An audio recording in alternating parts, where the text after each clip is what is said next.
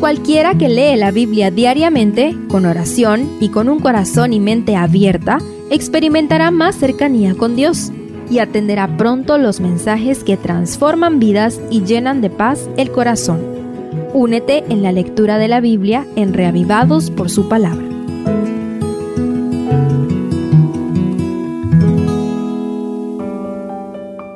Job 4 Después del abierto lamento de Job, aquí encontramos la primera parte de la reacción inmediata de Elifaz, quien evidentemente era el mayor de los amigos de Job. Analicemos un poquito.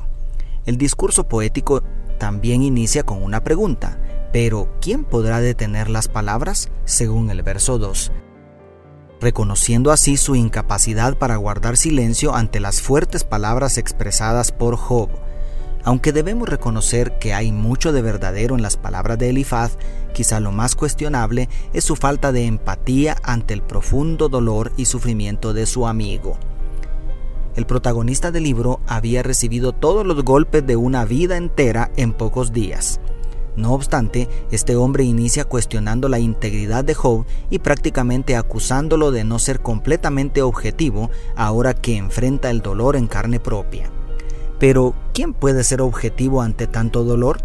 Elifaz intenta defender a Dios de lo que interpretó como una acusación de Job contra el Altísimo. Aunque es comprensible su intento de defender la justicia divina, es injustificado el trato inhumano contra el sufriente Job. Los versos 7 al 11 ocupan la parte central del capítulo y parecen ser el meollo del razonamiento de Elifaz. Estos versos sintetizan una filosofía del dolor y el sufrimiento propia de la región y la época cuando sucedieron los hechos. El razonamiento establece que no puede pasarle algo malo a los buenos y por lo tanto tampoco puede pasarle algo bueno a los malos. En pocas palabras, si Dios es justo, entonces no puede permitir que estas contrariedades sucedan y, en consecuencia, el sufrimiento y el dolor son siempre el resultado de un pecado específico. Lamentablemente, esta forma de pensar todavía subsiste en medio de muchos creyentes. Y debo decir con el mayor énfasis que no hay nada más alejado de la verdad.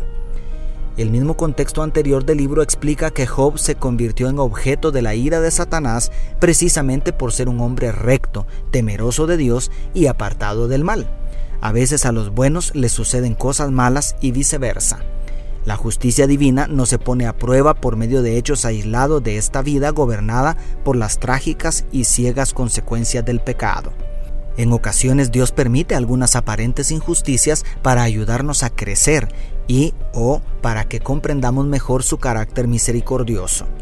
Pero al final del conflicto cósmico entre el bien y el mal habrá un juicio que pondrá en orden lo que hoy vemos desordenado. En la última sección del capítulo, a partir del verso 12, Elifaz termina distorsionando el carácter de Dios en su desesperado intento por defender a Dios. Las fuertes declaraciones son agravadas por la pretensión de haber sido recibida por medio de una revelación, lo cual es altamente cuestionable. El creador de los cielos y la tierra no necesita ningún abogado, pero este hombre intenta defenderlo pisoteando la poca dignidad que le queda a su doliente amigo. Elifaz alega que ni los ángeles están exentos del error y mucho menos el ser humano que apenas es polvo. Pero precisamente ahí está lo contradictorio. ¿Cómo un mortal puede pretender ser abogado del tres veces santo?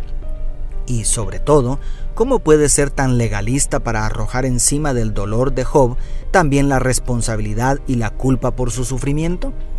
Me parece que es momento de traer esta historia hasta nosotros y reflexionar seriamente sobre cómo tratamos a quienes están hundidos en el dolor y el sufrimiento.